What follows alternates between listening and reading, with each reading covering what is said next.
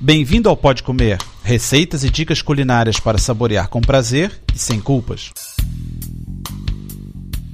Olá, meu nome é André Alonso. Programa número 80 volta a falar de sopa.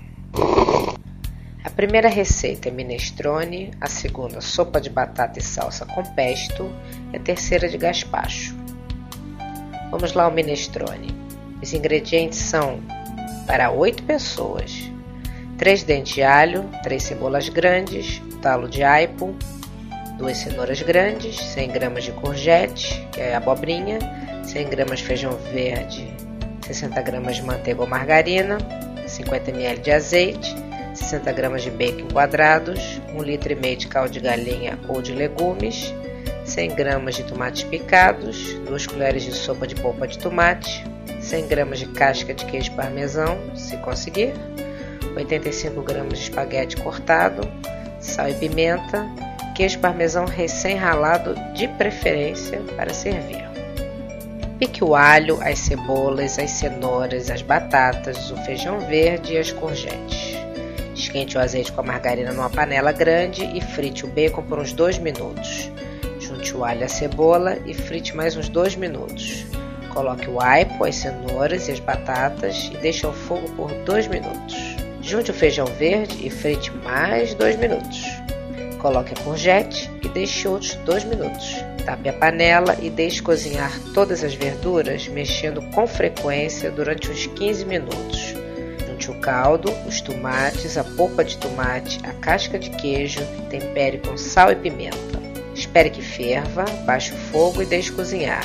Depois, tire a casca do queijo, junte o espaguete em pedaços e deixe cozinhar uns 20 minutos. Sirva polvilhando com queijo parmesão. Agora sopa de batata e salsa com pesto.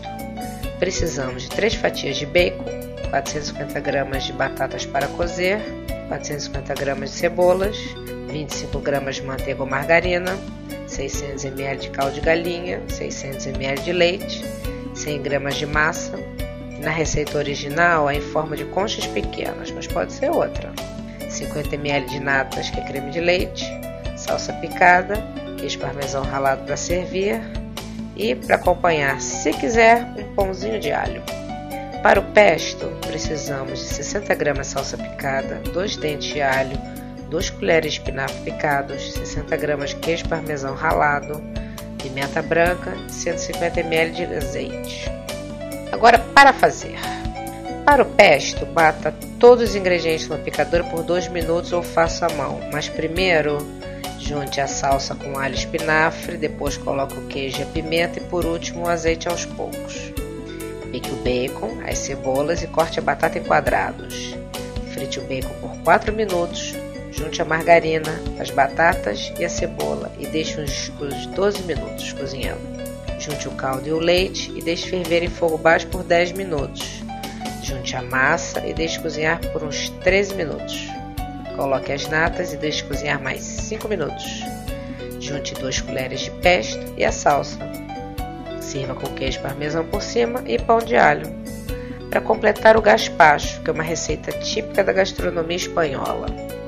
Os ingredientes são 2 tomates não muito maduros, 2 fatias de pão dormidos, um pepino pequeno, uma cebola, meio pimento verde, vinagre de vinho, azeite e sal.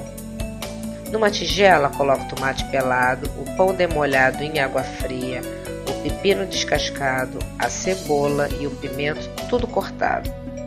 Tempere com sal, vinagre e azeite. Triture tudo com a varinha mágica e guarde na geladeira por pelo menos uma hora. Varinha mágica é um mix, tá? Distribua o gaspacho por tigelas enfeite com rodelas de pepino, tomate, cebola cortada e cubos de pão torrado. Bom apetite!